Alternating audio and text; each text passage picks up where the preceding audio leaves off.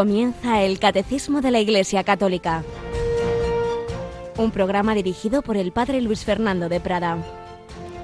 Os lo aseguro, el que recibe a mi enviado, me recibe a mí. El que a mí me recibe, recibe al que me ha enviado. Alabado sean Jesús, María y José, muy buenos días. Hoy nos dice en el Evangelio de la Misa Jesús estas palabras clave el que recibe a mi enviado, me recibe a mí. Y es que Cristo envía a sus apóstoles, son sus vicarios, son los que le hacen a él presente, apóstoles y sus sucesores, los obispos, sus colaboradores, los presbíteros y en último término, todo cristiano bautizado está configurado con Cristo.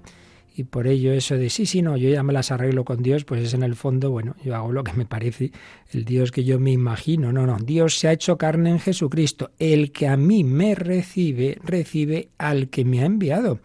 El que recibe a Cristo, la encarnación de Dios, el que me ve a mí, ve al Padre, quien cree en mí, cree en el Padre.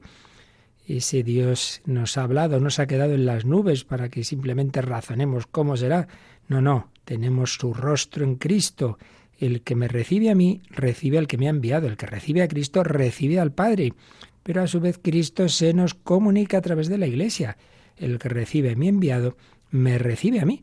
En esta frase tenemos esas dos claves, esos dos puntos de lo que es la fe católica. Ante todo y sobre todo, somos cristianos, creemos en Jesucristo, el Hijo eterno de Dios, no un simple profeta, no un profeta poderoso en obras y palabras que decían los de Maús, que habían perdido la poca fe que tenían tras la muerte de Jesucristo, sino mucho más que profeta. que hay uno que es más que profeta, dice el propio Jesús.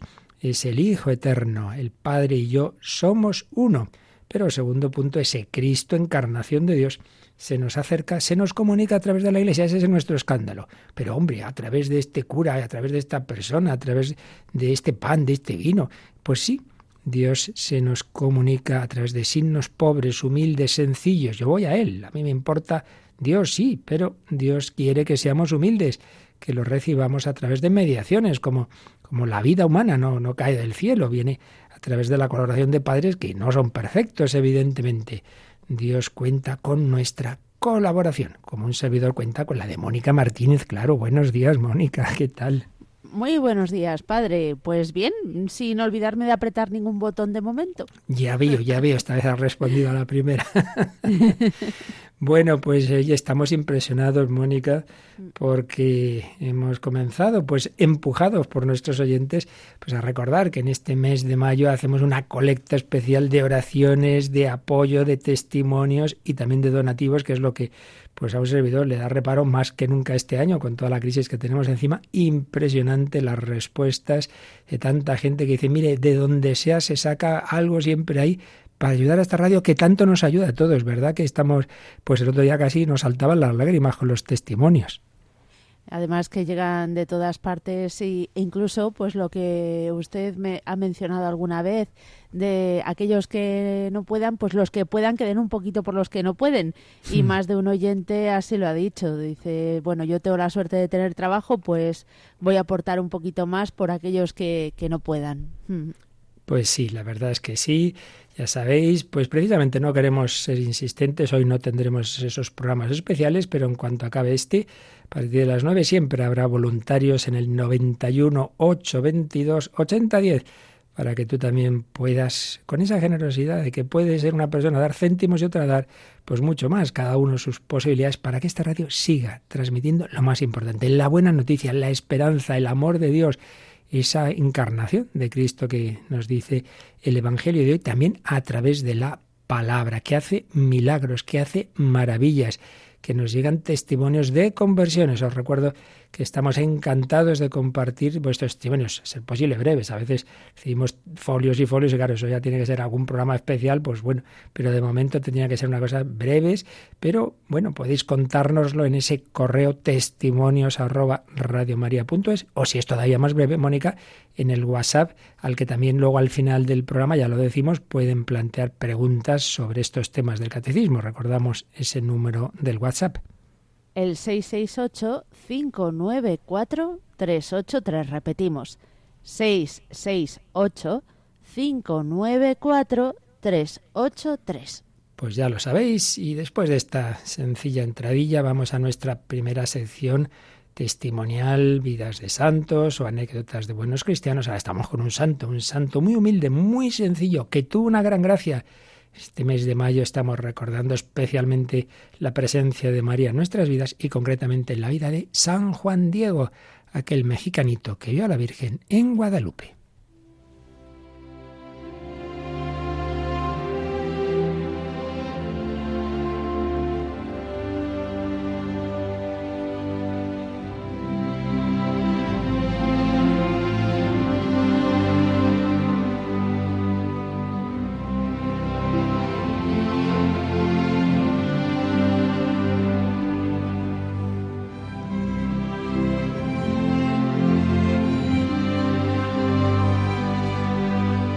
Bueno, pues nos habíamos quedado en que tras la primera aparición de la Virgen a Juan Diego, este fue a ver al obispo, a transmitirle el mensaje de la Virgen. El obispo pues le escuchó, pero dijo, bueno, bueno, otro día me lo cuentas. Es decir, que no se lo creía. Y entonces va y se lo cuenta a la Virgen y, le dice, Juan Diego, es que me has enviado a mí. Si yo, a mí no, me van a creer, a mí, hombre, manda una persona importante. Y la Virgen le dice que de eso nada, que yo podría encargárselo a muchos pero es de todo punto preciso que tú mismo solicites y ayudes y que con tu mediación se cumpla mi voluntad. Comentábamos como tantas veces ocurre eso. El Señor nos llama a algo, una tarea en la iglesia y nos escaqueamos. Ay, no, no, yo no, yo no sé, yo no sé leer, yo no sé esto, yo dígaselo a otro. No, no, Señor te ha llamado a ti. Llamó María a Juan Diego. Entonces le dice que vuelva, que vuelva a ver al obispo. Pues el hombre va para allá otra vez. Y bueno, los que estaban en la puerta dicen hasta aquí esté pesado, pero en fin, va a ver al obispo, dice, se arrodilló a sus pies, lloró al exponerle el mandato de la Señora del Cielo, que ojalá que creyera su mensaje y la voluntad de la Virgen María de erigirle un templo, como había pedido. El señor obispo se lo tomó en serio, le hizo muchas preguntas, dónde la vio, cómo era, todo eso, todo eso. Pero le dijo y se entiende, porque ¿por qué tenía que creer que era verdadero, que podía ser una alucinación? A saber, le dijo que le pidiera a esa señora una señal de quién era, que se la pidiera. Y entonces respondió Juan Diego, Señor, mira cuál ha de ser la señal que pides, que luego iré a pedírsela a la señora del cielo que me envió acá. Muy bien. Entonces, pues se marcha para, en efecto, pues pues decirle a la señora que el obispo le pide una señal. ¿Y qué ocurre? Bueno, como estaban ya un poquito extrañados ahí en el obispo, dicen, a ver, este, este, este de dónde sale, le siguen unos espías, van detrás de él un par de personas para ver dónde va Juan Diego.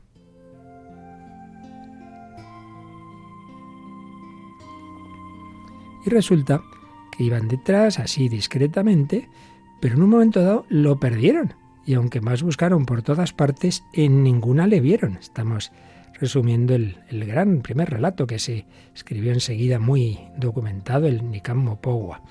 Así es que regresaron, no solo porque se fastidiaron, lo habían perdido, sino también porque les estorbó su intento y les dio enojo.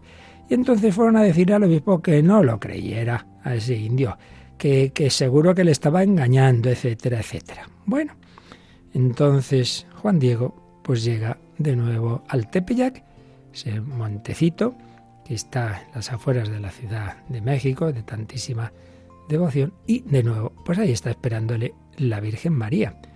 Y le cuenta lo que ha pasado y que responde María. Bien está, hijito mío, volverás aquí mañana para que lleves al obispo la señal que te ha pedido. Con eso te creerá, con eso te creerá, y acerca de esto ya no dudará ni de ti sospechará. Y sábete, hijito mío, que yo te pagaré tu cuidado y el trabajo y cansancio que por mí has emprendido. Ea, vete ahora, que mañana aquí te aguardo. Bueno, pues lo que estoy comentando todos estos días, no conozco una aparición de la Virgen, por lo menos de las reconocidas, aprobadas por la Iglesia, que haya de estos diálogos tan cariñosos de la Virgen con sus hijos.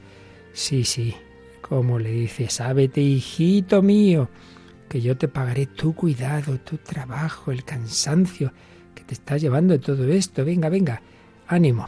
Pero ¿qué ocurre? Al día siguiente, 11 de diciembre, cuando Juan Diego, pues sí, tenía esa intención de volver a, encontrarse con María, a recibir la señal, pero ocurre que le llega la noticia de que su tío Bernardino, un tío que tenía, estaba muy grave. Tenía una enfermedad y estaba muy grave. Y entonces fue a llamar a un médico, pero el médico le dijo que ya no había nada que hacer. Y esa misma noche en que había llegado a su casa con el tío, el tío le dijo, le pidió que fuera a buscar un sacerdote, que fuera a confesarle y disponerle, porque estaba muy cierto de que era tiempo de morir y que ya no se levantaría ni sanaría. Es también llamativo como pues realmente se habían convertido al cristianismo pocos años antes y qué buena formación de lo esencial tenían ya. Aquí lo importante ya no es el médico, lo importante es el médico del alma. Lo importante es prepararse para morir. Tú vete a buscarme un sacerdote.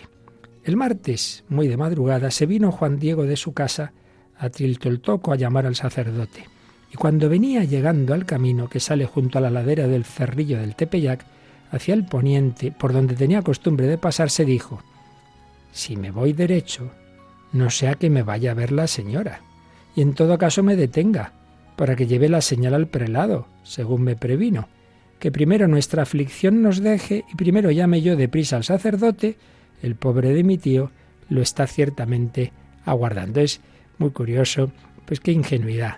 Y Juan Diego dice, a ver, yo tenía que volver aquí a ver a la, señora para que me dé esa señal que ha pedido el obispo, pero, pero claro, mi tío ahora urge encontrar sacerdote. Entonces voy por otro camino porque si me ve la Virgen, pues claro, no llego, pensando como que simplemente por irse por otro camino, pues ya no le iba a ver. Y entonces da un rodeo. ¿Y qué pasó? Bueno, pues, pues lo vamos a dejar aquí y ya el próximo día leeremos lo que pasó, que es las palabras más bonitas quizá de todas estas eh, apariciones de María al indio Juan Diego, es lo que ocurrió en esa mañanita en que Juan Diego quería irse por otro camino para no encontrarse con la Virgen María. El Señor y María nos siguen, saben nuestros caminos, conocen nuestra vida. No tengamos miedo. Dios siempre eh, sabe más. Pero como decía una persona no hace mucho comentando esto, eso hacemos muchas veces nosotros. Intentamos irnos por otro camino, intentamos escapar del Señor, pero no, no. El buen pastor va a buscar la oveja perdida, como Jesús a los de Maús. Luego escucharemos una canción que nos habla de ello. Pues pedimos al Señor y pedimos a la Virgen María que nos ayude a dejarnos encontrar por ellos.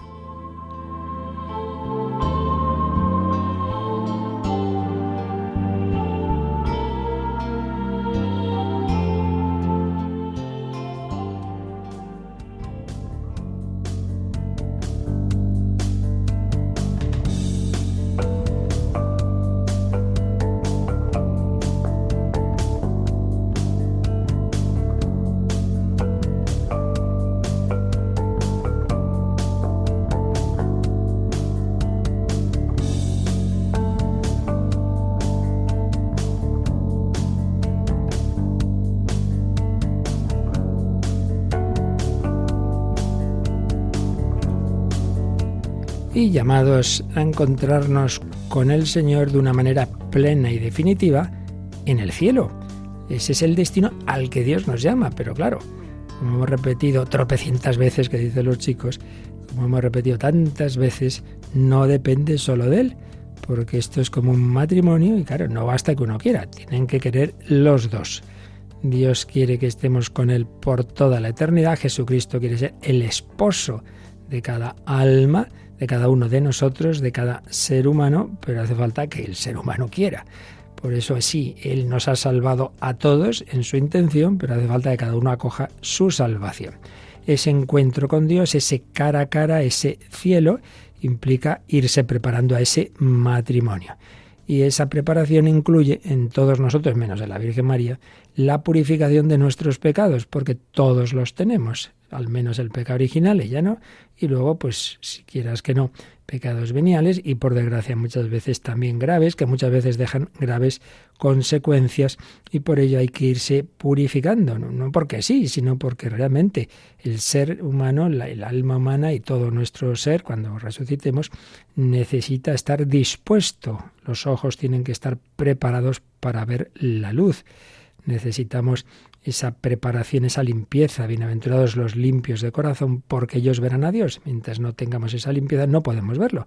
Y por eso estamos viendo cómo ese proceso de purificación, el ideal, si respondiéramos a las gracias que Dios nos da en la vida, es que lo cumplamos durante nuestra vida con los sacramentos, que es lo más importante para esa purificación, por supuesto el bautismo, la renovación del bautismo en la penitencia, la profundización del bautismo en la confirmación, eh, la sanación a través también de la penitencia y, del, de la unción de enfermos, y bueno, todo lo que es la comunicación de la gracia, el, el, aumento del amor de Dios, lo más importante, a través de la Eucaristía, etcétera. Los sacramentos, la oración, las buenas obras, la caridad, los sufrimientos, unidos al Señor, ofrecidos con Él, las penitencias, por supuesto la muerte, el, último momento, la última purificación y esas purificaciones interiores de que han hablado los místicos, muy especialmente San Juan de la Cruz. Y cuando esto no lo hemos hecho bien, pues todavía nos queda después de la muerte en aquel que muere, en aceptando ese amor de Dios, esa amistad de Dios, ese eh, con ese arrepentimiento de sus pecados, aunque, aunque haya sido al final, como el que llamamos el buen ladrón, pero todavía uno no estuviera purificado, preparado todavía, pues es cuando eh, tenemos esa situación que llamamos purgatorio. Y es lo que estamos explicando en el catecismo. Más allá de la muerte, vimos el cielo y estamos con el purgatorio. Son tres números del catecismo pero como esto es algo muy importante, porque nos afecta o a nosotros en el futuro o a, los, o a muchas personas que conocemos y de esto sabemos poco, por eso estamos yendo despacito, dedicando varios días a cada uno de estos tres números.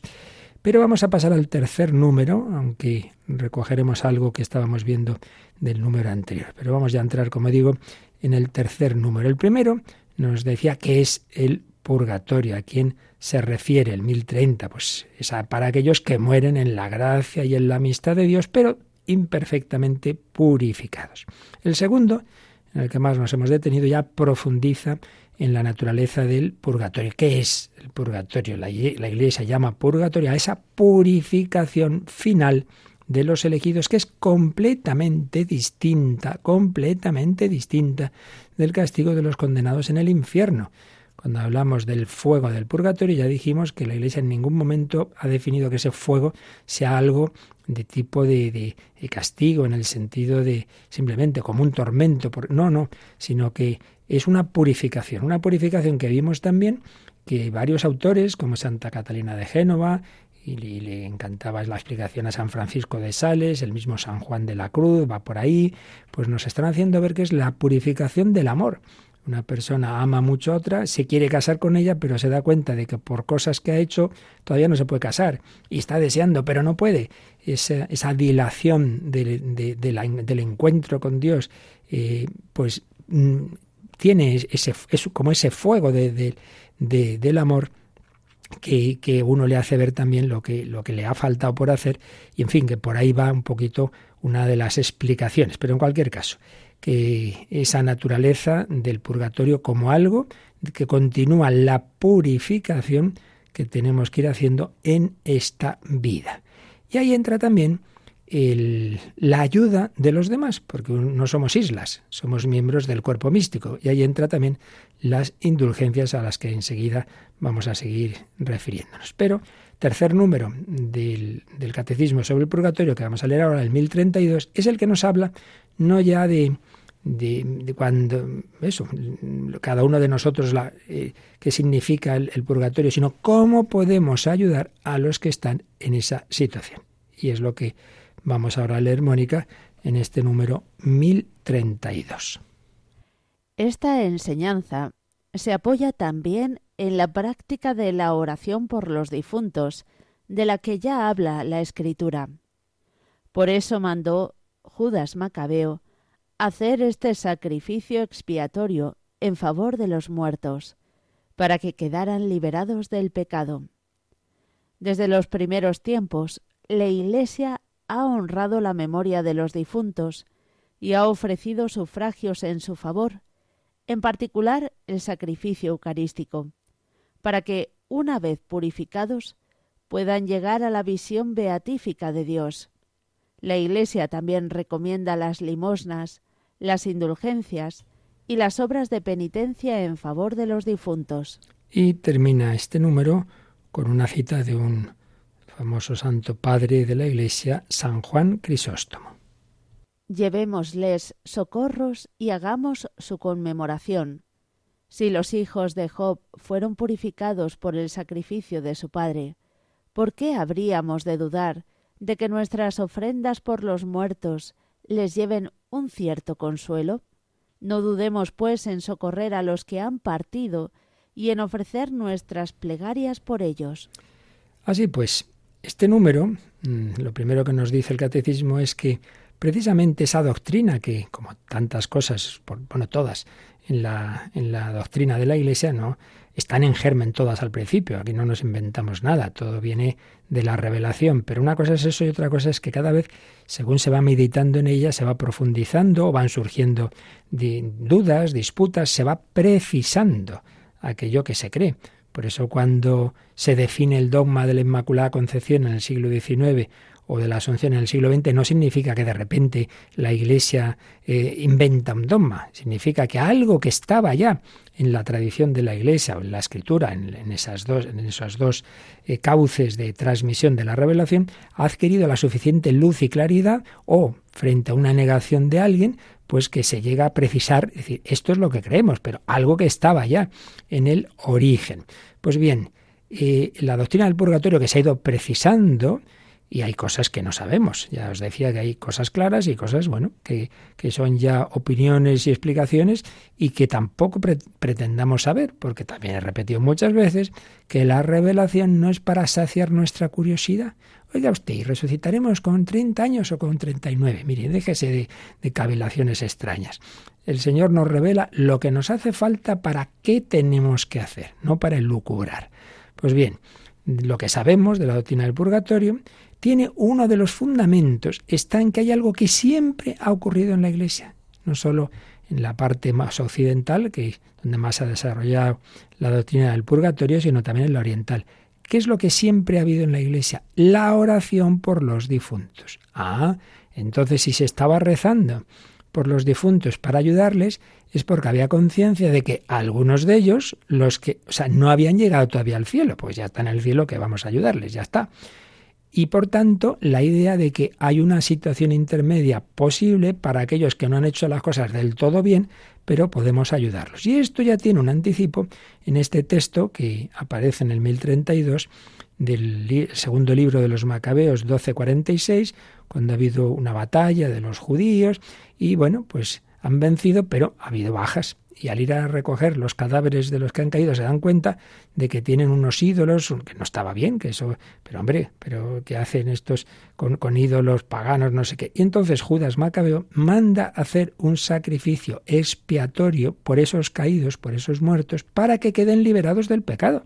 Es decir, había esa conciencia de que, bueno, sí, se salvarán, pero hay algo aquí que no han hecho bien y por tanto vamos a rezar por ellos, vamos a ofrecer un sacrificio por ellos. Esto ya lo veremos con más calma, pero de momento nos quedamos con esta idea. Y después la Iglesia dice que siempre ha honrado la memoria de los difuntos y ha ofrecido por ellos sufragios, en particular el sacrificio eucarístico. También tenemos testimonios, ya leímos eh, el otro día alguno, de cómo desde el principio en la Eucaristía, en la Santa Misa, se ha rezado por los difuntos, para que una vez purificados, siempre está esa idea, purgatorio, purificación, puedan llegar a la visión beatífica de Dios. La Iglesia también recomienda las limosnas, indulgencias y obras de penitencia en favor de los difuntos. Y aquí es donde vamos a retomar eh, los puntos de ampliación donde nos quedamos el otro día.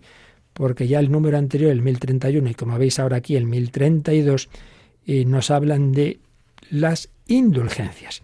Y esto es un punto que está bastante más adelante en el catecismo, cuando se habla de la confesión, del sacramento de la penitencia, pero como tiene mucho que ver con, con esto del purgatorio, pues lo estábamos anticipando por lo menos lo esencial.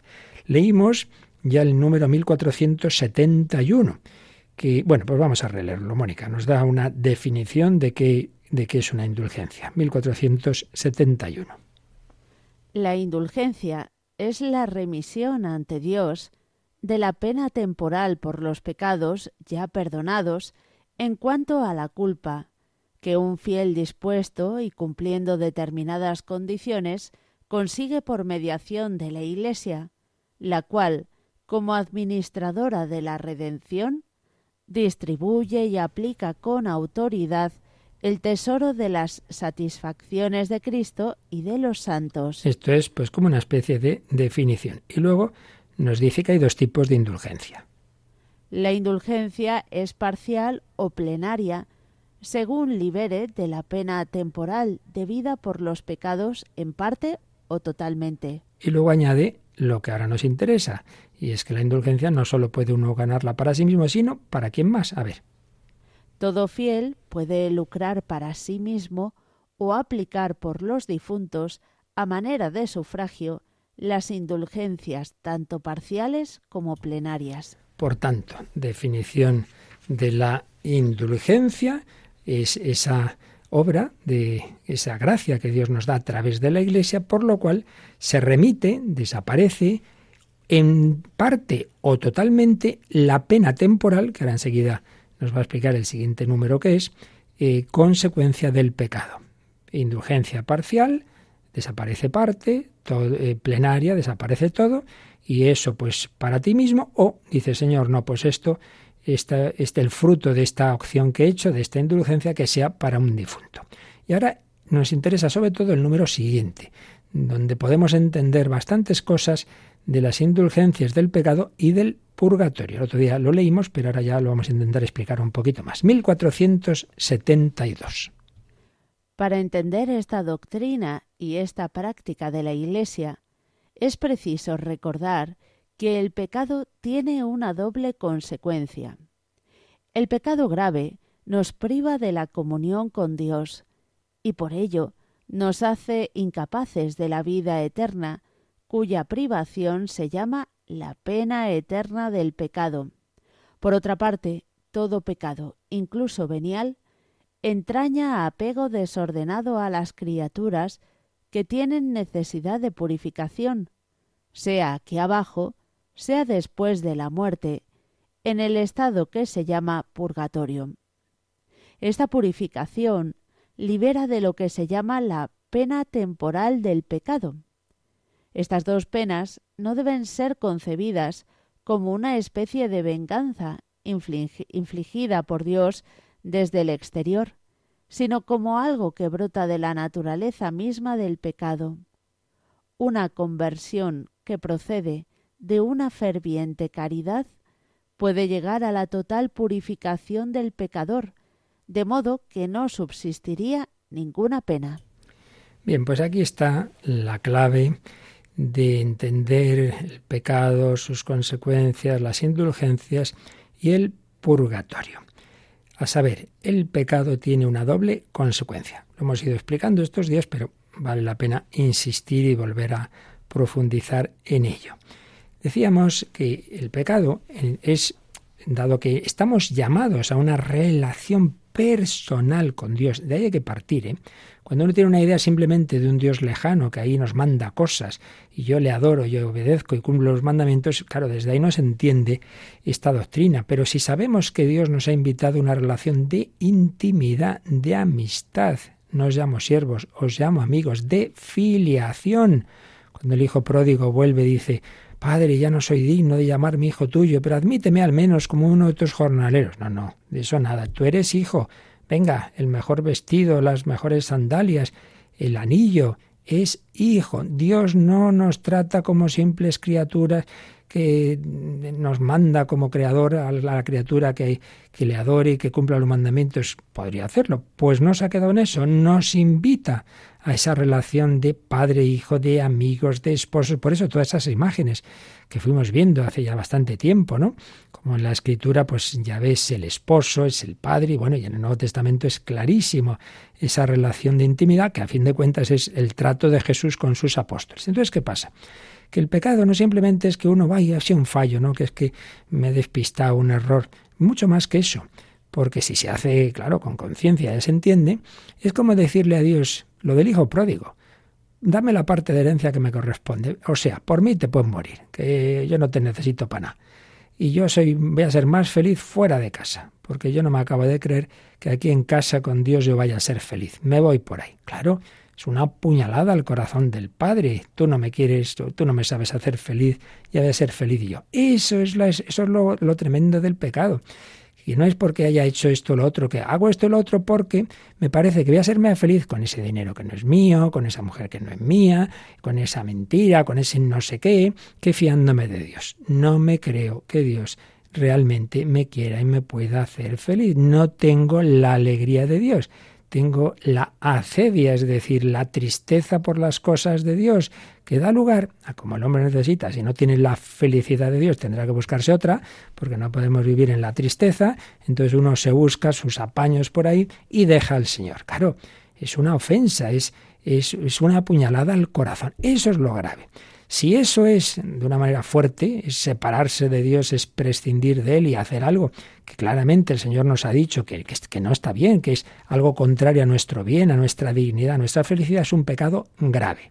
Si uno se mantiene en ese pecado grave, vivir sin Dios y en cambio hacer dioses de cosas, de dinero, de, del poder, del placer, etcétera, si se mantiene en eso, pues claro, está por un lado la ofensa que yo le estoy haciendo a Dios y el daño que me estoy haciendo a mí mismo, porque yo no estoy hecho para, para vivir así. Estoy hecho para, para esa felicidad que viene de ser buen hijo, buen hermano, buen padre, etcétera, etcétera. Entonces ahí tenemos las dos dimensiones. La culpa, llamamos así, a esa ofensa a Dios. Y la pena es las consecuencias de eso en mi vida y en esa relación con Dios, con los demás. Si uno se mantiene así, incluso en el momento de la muerte, no se arrepiente y no quiere volver a la amistad con Dios, pues claro, lo que estamos repitiendo tantas veces, el Señor respeta nuestra libertad, no nos puede obligar. ¿Podría hacerlo? Pues no, pues nos ha creado libres. Tenemos, luego lo queremos, yo quiero ser libre. Ahora, pero cuando no nos interesa nos enfadamos. Pues hijo, esto es así. Entonces, eso es lo que llamamos la pena eterna. Es decir, si uno se ha separado de Dios, pues queda separado queda de Dios para siempre, con las consecuencias que ya veremos en el siguiente apartado del catecismo de lo que llamamos el infierno. Pero si uno se arrepiente antes de morir o en ese momento final, bueno, la culpa si ha tenido ese verdadero dolor, arrepentimiento, de acuerdo, pues ya vuelve a esa amistad. Pero eso no quita que siguen las consecuencias de lo que ha hecho mal, esas inclinaciones que ha ido han ido entrando en su alma, esa soberbia, ese egoísmo, etcétera, etcétera, etcétera. Eso es lo que llamamos la pena. Pena con, de, de esos pecados graves o de pecados veniales que más o menos, más o menos deliberados o no, todos tenemos, todos tenemos quitando evidentemente la Virgen María. Bueno, entonces esas consecuencias son las que llamamos la pena temporal del pecado. La eterna, el que muere sin arrepentimiento, ya no, no hay solución. Eso es porque uno se ha quedado petrificado, por así decir, cristalizada su alma en, esa, en ese momento final de su vida. Al final su opción, porque hay que elegir o con Dios o sin Él, uno se mantiene en el sin Dios, pena eterna. En cambio, el que, el que sí se ha arrepentido, pero, pero tiene todavía necesidad de purificar esas penas temporales, esa es la situación del purgatorio. Pues bien, esa pena temporal se podría explicar por dos caminos, que no es que sean contrarios, son complementarios. Eh, uno, pues digamos en un sentido como más jurídico. Pues hombre, uno ha hecho algo que está mal, eh, no te has portado bien con Dios, con los demás, hombre, pues no sería justo que aquí igualito que si que la que haya muerto es, un, es Santa Teresa. No, no, no sería justo, hombre, pues tienes que reparar esto. Bien, una explicación, digamos, como más jurídica, porque es verdad, no somos conscientes del desorden moral que todo pecado introduce en el universo. Pero hay otra manera de explicarlo, que es por donde claramente se nota que va el, catecismo y desde luego los últimos papas, todos lo han hecho así, que es más de tipo ontológico, es decir, del propio ser. Y es el ejemplo que he puesto varias veces del, enfermo, que no hace caso a lo que el médico le manda y cuando vuelve a ver al médico, el médico le, le analiza y dice, está usted mal, uy, qué malo es usted, ¿cómo me dice estas cosas? yo lo único que hago es decirle que usted está mal porque ha hecho, no me ha hecho caso y ha hecho lo que no tenía que hacer. Esa pena está en su ser, en su naturaleza. Pues bien, en el alma, uno mismo tiene esas consecuencias que ha dejado, esas inclinaciones malas. Esto lo vemos. El que durante tiempo está haciendo el vago no puede un día dar un botoncito y decir, desde mañana me levanto temprano. No, las malas costumbres ahí están. Pues eso está en el alma. Eso es la pena, digamos, una explicación ontológica, en el ser. Por eso dice que estas las penas, dice este número 1472, no deben ser concebidas como una especie de venganza infligida por Dios desde el exterior. Claro, porque eh, sería por, poder podría ser Dios es, es, el Señor, es justo, sí, pero no, no, no cuadraría eh, fácilmente con todo el, núcleo de la revelación que es el amor misericordioso, como Dios quiere salvarnos a todos. Y entonces ahora, como no te has portado bien, venga, vas a tener, le mando aquí yo a unos demonios que te torturen una temporadita. Hombre, pues no pega, ¿verdad? No es una especie de venganza infligida por Dios desde el exterior, sino algo que brota de la naturaleza misma del pecado. Hijo, te has hecho daño, pues hay que operarte, ¿qué vamos a hacer? Y la operación, pues duele, pues duele pero no te preocupes, que gracias a Dios lo esencial está. Has, has vuelto a casa y vas a estar conmigo eternamente. Pero ahora vamos a, a, acabar de limpiar esa alma. Por ahí va la cosa. Entonces, con la indulgencia, la indulgencia significa que no solo uno cuenta con lo que haya podido hacer de bien, sino con la ayuda de los demás, con la ayuda, bueno, por supuesto, de Jesucristo, de la Virgen María y de los santos y de los santos. Entonces, tú la ganas aquí, quiere decir que te ayuda esa gracia de otros hermanos nuestros a avanzar en el amor que te purifica de esas consecuencias del pecado. En parte, indulgencia parcial, totalmente indulgencia plenaria. He quedado purificado de las consecuencias del pecado en mí, o al menos de momento. Y si muero, en la hora de la muerte, todo sacerdote puede dar una indulgencia plenaria, y si uno la gana, claro, ganar la indulgencia plenaria implica total desapego de todo pecado, que ya he dicho muchas veces que no es tan fácil. Y otra posibilidad es, yo he hecho tal acto que tiene una indulgencia y yo se la ofrezco al Señor por un difunto. entonces podemos ayudar a que ese difunto que todavía estaba purificándose en el purgatorio, digamos como que le llega desde aquí abajo una ayuda que le ayuda a terminar ese proceso de purificación y si realmente yo he ganado totalmente la indulgencia penaria y la ofrezco por él, pues ese difunto, ala, ya acaba su proceso de purificación y llega al cielo. Por ahí va la cosa dentro, como siempre digo, del misterio de todo esto, que claro, no estamos viendo nosotros el más allá y cómo son estas cosas, pero nos fiamos de toda esta iluminación que el Espíritu Santo ha ido haciendo en la Iglesia sobre estos temas. Vamos a recordar esa escena de Maús en que estos hombres que habían perdido la fe, la esperanza en Jesús por la muerte, pues ese misterioso caminante les devuelve esa esperanza y es el propio Jesucristo. Una canción que compuso nuestro buen amigo y también colaborador, el padre Gonzalo Mazarrasa, pero una versión que me he encontrado por ahí que cantan unos seminaristas de Chile, que le pregunta al padre Gonzalo y ni él lo sabía. Eso que pasa con, con las canciones que a veces se van difundiendo por el mundo entero y vamos a escuchar esta versión de estos seminaristas de Chile sobre Emaús. Y pedimos al Señor que también a nosotros nos dé esa esperanza que tantas veces perdemos.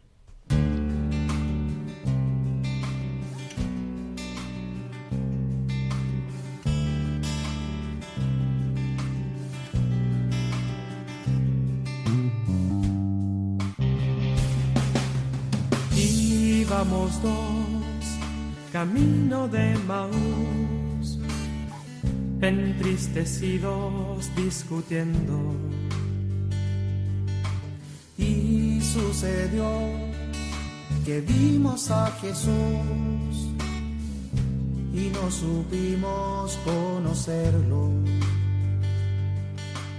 Él preguntó, ¿qué cosas discutís? Dijimos lo del Nazareno, muerto en la cruz, en plena juventud, aún no podemos comprenderlo. Era él, el Mesías de Israel. Muchos llegamos a creerlo.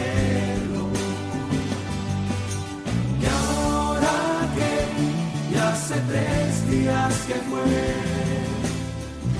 sacrificado por el pueblo.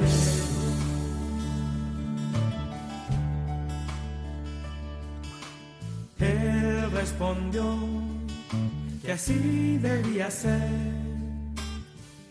que estaba escrito su tormento y la vivo nuestra apagada fe. El corazón ardea por dentro. Quédate con nosotros, quédate ven y comparte nuestro pecho. Quédate con nosotros, está cayendo.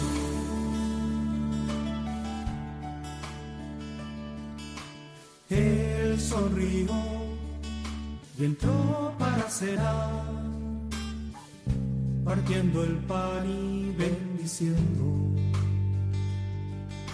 Nos lo entregó diciendo nada más. Toma, comer, esto es mi cuerpo.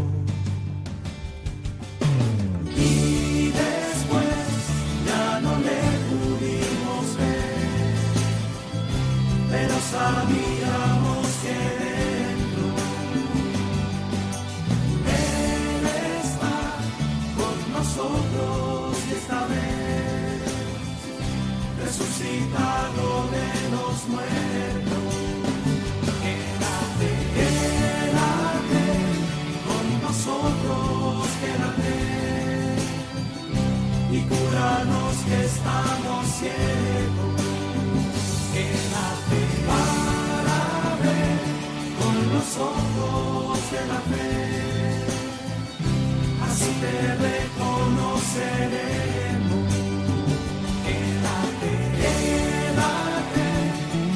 Nosotros a comer, reanima nuestro desaliento. Quédate, quédate con nosotros, quédate. Están escuchando el Catecismo de la Iglesia Católica con el Padre Luis Fernando de Prada. Quédate, quédate con nosotros. Tantas veces te hemos echado Jesús. No, no, quédate con nosotros ahora y por toda la eternidad. Y si no lo hemos hecho bien, ayúdanos. Danos esa gracia, esa contrición, ese arrepentimiento y ayúdanos también con la ayuda de nuestros hermanos los santos, que también nos quieres dar a través de tu iglesia con las indulgencias. Bueno, pues entonces, el pecado, culpa, lo que es la separación de Dios, la ofensa a Dios, eh, culpa grave, separación grave, separación total, culpa leve, eh, la amistad se ha enfriado, estoy ahí así, así con el Señor, y pena, consecuencias de esos pecados, sean graves, sean veniales. Me arrepiento, me arrepiento, entonces la culpa queda perdonada, al menos si es la culpa grave, a lo mejor no, es del, no estoy arrepentido del todo de las culpas veniales, y entonces llega la muerte y me quedan consecuencias, sean de pecados graves, que sí que me arrepentí, pero que han dejado consecuencias en mi alma, sean que quedan esos pecados veniales que no me he arrepentido del todo, y eso hay que acabarlo de limpiar. Y esas son las penas temporales. Ojalá pues las purifiquemos aquí y si no, pues en el purgatorio se acaban de purificar y podemos ayudarnos unos a otros, también nosotros a los del purgatorio con oraciones, con la Santa Misa y ofreciéndoles las indulgencias que podamos ganar, que a su vez nos ayudan los del cielo. Aquí todos estamos en comunicación. Vamos a leer finalmente el, el otro número que nos habla de las penas del pecado y las indulgencias que tiene que ver con lo que estamos viendo y que está en el número 1473. El perdón del pecado y la restauración de la comunión con Dios entrañan la remisión de las penas eternas del pecado. pero las penas temporales del pecado permanecen. El cristiano debe esforzarse, soportando pacientemente los sufrimientos y las pruebas de toda clase, y llegado el día, enfrentándose serenamente con la muerte, por aceptar como una gracia estas penas temporales del pecado. Debe aplicarse tanto mediante las obras de misericordia y de caridad, como mediante la oración y las distintas prácticas de penitencia, a despojarse completamente del hombre viejo y a revestirse del hombre nuevo. Bueno, pues aquí acaba de, de rematar esto que ya un poco íbamos anticipando. Por un lado, recordad, hablamos de penas eternas o penas temporales. ¿A qué se refiere lo de pena eterna del pecado? Cuando uno ha cometido un pecado grave, que es precisamente que yo me separo de Dios, mientras no me arrepienta, la pena es eso, que yo mismo me voy a quedar separado de Dios. Si muero en esa situación, eternamente quedo separado de ese Dios al que no he querido volver. Esa es la pena eterna. Uno se arrepiente. Entonces dice el perdón del pecado y la restauración de la comunión con Dios, de esa amistad, el hijo pródigo que vuelve, implica que desaparece la pena eterna. Claro, menos mal, he vuelto a casa, ya quiero estar con Dios. Pero las penas temporales permanecen. Poníamos también el ejemplo de un amigo se enfada con el otro amigo y, un arrebato de ira va y le rompe ahí los cristales del coche, le da patadas y tal. Luego se arrepiente, le pide perdón, sí, hijo mío, pero el coche sigue roto. Tendrás que arreglarlo, ¿no? remisión de las penas, las penas temporales permanecen, hay que, hay que arreglar eso. Y entonces nos añade este número los caminos por los que el cristiano, pues en su vida, puede ir purificando, puede, puede eso, dejarse limpiar de esas consecuencias que siempre tenemos de nuestros pecados. Entonces nos ha dicho este número soportar pacientemente los sufrimientos y las pruebas. Esta enfermedad, este disgusto, este jefe que me trae a maltraer, esta persona de un carácter difícil, venga, hombre, no estés quejando todo el santo día. Pues el Señor me lo envía, decía San Juan de la Cruz, piense cada uno que ese hermano de comunidad que a lo mejor te hace sufrir, te lo envía Dios para purificar tu alma. Pues es un regalo, soportando pacientemente los sufrimientos y las pruebas de toda clase. Y cuando llegue el momento, enfrentándose serenamente con la muerte. Claro, es la última purificación, Señor. Pues mm, me ofrezco, te ofrezco mi vida, te ofrezco mi muerte. Y lo que implique, yo, me, uno a ti, caramba, mucho mm, creo yo que más debió sufrir nuestro Señor en su pasión y, y en la cruz que lo que podemos sufrir nosotros. Ofrecer, ofrecer los sufrimientos y también obras de misericordia y de caridad Tú haz todo el bien y eso va aumentando el amor en ti y al aumentar el amor van disminuyendo el egoísmo y las demás consecuencias del pecado. Obras de misericordia, obras de caridad, oración y prácticas de penitencia. Hombre, un sacrificio. Ahora me, uy, qué rico está este postre. Venga, tomo menos o tomo esto que me gusta, en cambio no me gusta tanto. Y así, pues vamos purificándonos. Y si no hemos terminado ese proceso, pues ya sabemos, acaba el Señor, porque es una gracia en el fondo de su misericordia, de hacerlo, pero lo hace ya en la vida eterna, en la que ya no crecemos de amor, sino simplemente pues somos purificados de esas consecuencias. Con las indulgencias eh, recibimos la ayuda de hermanos nuestros y de la Virgen María, etcétera, para ese proceso aquí en esta vida o para ofrecerlo por los que están purificándose en el purgatorio. Por tanto, vemos esta relación entre el purgatorio y las indulgencias. El purgatorio es acabar de, de, de, quitar, de purificar las consecuencias, las penas temporales del pecado, y las indulgencias ayudan a que, ofrecidas por los que están en esa situación, aceleren ese proceso de purificación. Y o si realmente se ha ganado la indulgencia plenaria, pues culmine ese proceso en esa alma que ya pase a contemplar a Dios.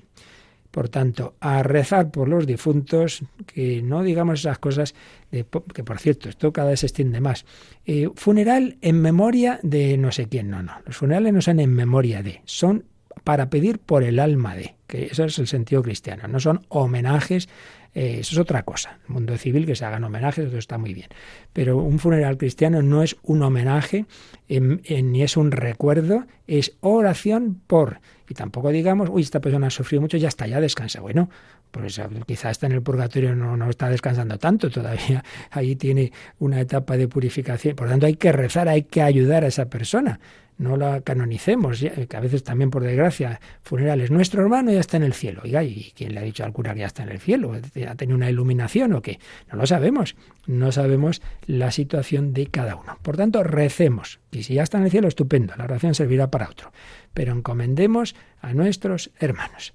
Bueno, pues lo dejamos y como siempre unos minutos de reflexión en todo ello y también para quien lo desee, pues alguna consulta, lo que nos dé tiempo, Mónica, tenemos algunos caminos para las preguntas, ¿verdad?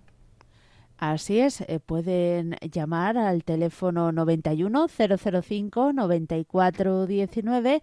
Allí recogerán su cuestión y también pueden ya escribirnos eh, al WhatsApp al 668 594 383. Un mensaje escrito, por favor, 668 594 383. 383 y también al correo electrónico catecismo arroba radiomaria.es.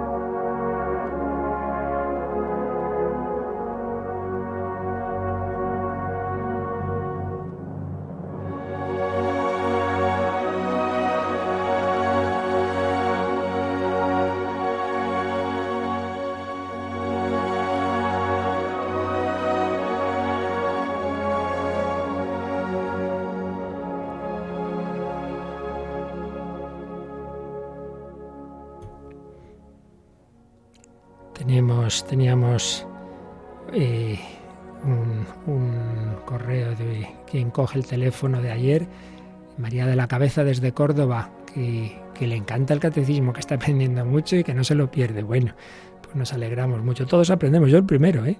porque al preparar estas cosas, pues cosas que uno nunca sabe del todo, por ejemplo, no conocía el tratado de Santa Catalina de Génova del Purgatorio y me ha venido muy bien.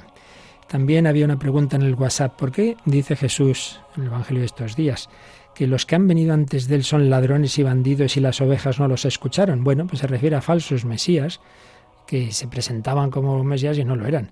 Entonces, claro, son ladrones y bandidos, engañan a las almas y esto sigue pasando hoy día. Gente que se presenta ahí como los salvadores y el único salvador es Jesucristo. Tenemos un correo pues de alguien que, como tantos en este momento de pandemia lo está pasando mal. Beatriz, ¿cómo sobrellevar el sufrimiento y calvario de tener a una hermana en la UCI 33 días y ayer dio un paso atrás? Sí, lo sabemos bien. compañero nuestro también ha tenido así a su padre, paso para adelante, paso para atrás, paso para atrás, paso para atrás y al final, pues el Señor se lo llevó. Pues mira, un santo sacerdote que falleció no hace mucho, decía, las cruces se ofrecen antes de que lleguen y luego se pasan como se pueda, porque es verdad que hay veces que uno no está para, para muchas cosas. Pues con confianza decir, tú Señor sabes más, tú sabes más. ¿Cómo estaría la Virgen al pie de la cruz? Pues, pues sufriendo, claro. Pero perdió la fe y la esperanza, no. Tú sabes más. Acudir al Señor, intensificar la, la oración, pedir eso, Jesús, que nos aumente la fe y saber que Dios sabe mejor que nosotros nuestro bien, lo que nos conviene. Si es que ese es el tema. Ahí no hay otra, o te fías o no te fías. Decir, Señor, pues lo que a nosotros nos parece que es lo peor, el, el dolor y la muerte, si tú has pasado por ella y la has vencido con la resurrección, pues pues eso será que, que, si eso es lo que quieres para esta persona, me fío de que será mejor. Nos cuesta entenderlo, claro que sí. También es verdad que, que, estamos ya tan acostumbrados a, que nos parece que, todo se cura y claro, cuando nos pasa aquí, lo que pasa en, en medio mundo, de, lo llamamos el tercer mundo, ¿verdad? De tanta muerte y tal, y nos asombra, sí, pero si eso está pasando en todos los lugares ¿eh? o en muchos sitios, ¿no? Ahora nos toca a nosotros y, y nos cuesta, nos cuesta ciertamente, nos prueba la fe, no digo que no, no faltaría más, pero eso, pedir al Señor que aumente esa fe y ofrecerlo y confiar, no, no hay más, hija, no hay más.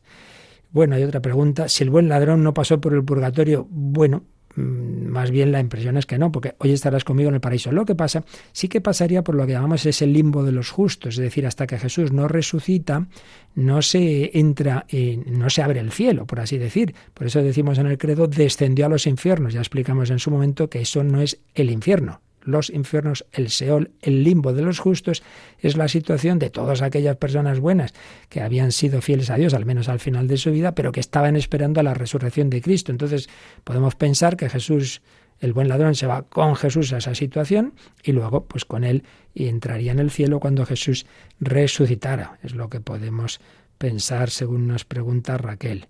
También nos dicen, yo escucho todo el día Radio María, eso también es rezar. Hombre, escuchar la radio no siempre rezar. Si lo que oyes es oraciones y te unes a ellas, entonces sí, claro.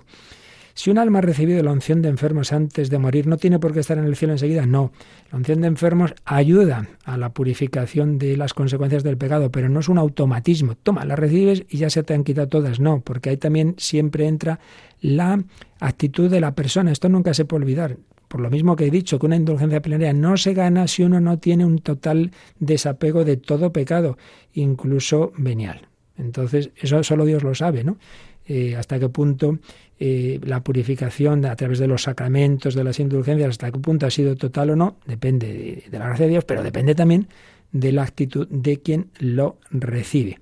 Y luego José Antonio de Villacañas, hombre, mi diócesis de origen toledana, con nuestro querido Luis Lucendo de Párroco. ¿Cuál o cuáles son las oraciones más recomendables para rezar por los difuntos?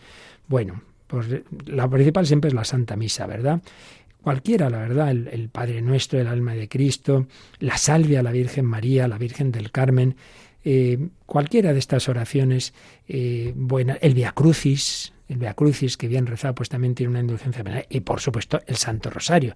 En general, lo que son las oraciones buenas del cristiano para todo, pues también lo son para rezar por los difuntos. Y bueno, me dicen que alguien llama para felicitar por estos programas sobre el purgatorio. Bueno, que aprendamos todos del Señor, de la Virgen María y nada, os recuerdo que para que esta radio siga adelante necesitamos primero oraciones para que el Señor nos cuide y no caigamos aquí malos y nos quedemos sin emisión. Que oraciones y también pues quien pueda hacer ese aportar ese granito de arena como nos están dando testimonio tanta gente buena pues ya sabes 91 822 8010 pedimos al Señor su bendición la bendición de Dios todopoderoso Padre Hijo y Espíritu Santo descienda sobre vosotros que paséis un feliz jueves eucarístico sacerdotal con el Señor